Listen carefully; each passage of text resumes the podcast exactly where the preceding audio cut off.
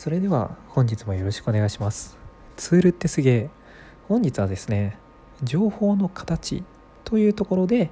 まあツールとかまあこれはプログラミングをする上でもですねなるべく注意をしたい情報の形についてお伝えをしたいなと思います。実はですねえっ、ー、とまあ何かプログラムで情報を処理する時なんですけれどもいろいろ形に入れて処理をすることが多いです。まこれはですね例えばしないようなプログラミング言語もあるんですけれども、まあ、私はですねよくその形を、えー、決めたプログラミング言語を触っていました。っていうのはですね例えば、えー、何かこう LINE とかを思い浮かべていただければ分かるかなと思いますがまず LINE を作ろうとした時にテキストまあチャットですよね。チャットがあります。まああれはまあおそらく文字として、えーと、情報の形がやり取りされているかなと思います。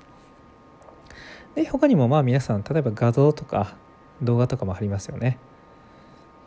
えー、まあそのようなファイル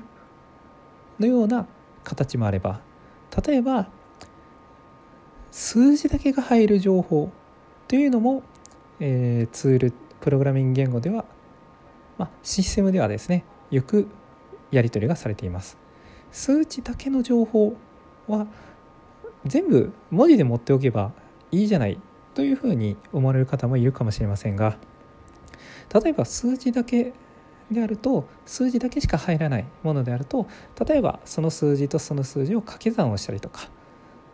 あのいろいろ計算に使いますよね。例えばお金を表示させて、まあ、消費税分をかけたりとか。っていう時にその数字だけの情報っていうのはよく使われます。えー、であとはですね例えばえっ、ー、と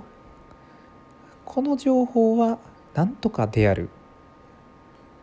というような判定。例えば合格不合格のような2つの情報を持つ時にまあ、よくあの専門用語では審議値というんですけれども、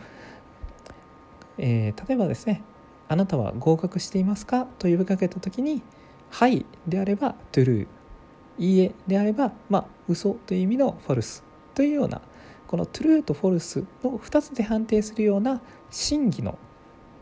えーと、情報なんかもやり取りをされます。えー、まあ、例えばですね、えー、何があるかなよくショッピングサイトとかで3000円以上であれば送料無料のような、えー、EC サイトがねあるかなと思います。あれはそうですね。例えば、えーと、合計が3000円以上になれば、えーと、例えばその送料無料の、えー、情報を True にしたりとかされていると思うんですね。っていうような形、え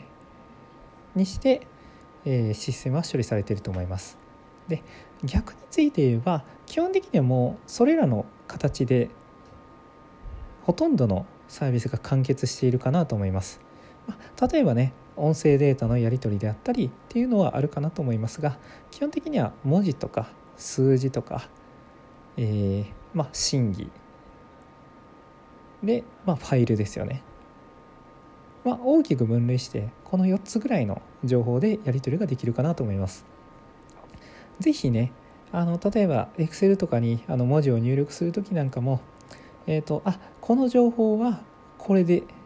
これだなとかこの情報はこれだなっていうのをちょっと思い浮かべてみてください。で例えばでねあそうだそうだごめんなさい日付とかっていう情報もありましたね日付の形例えば日付の形は、まあ、そのまま日付として渡すのがいいだろうとか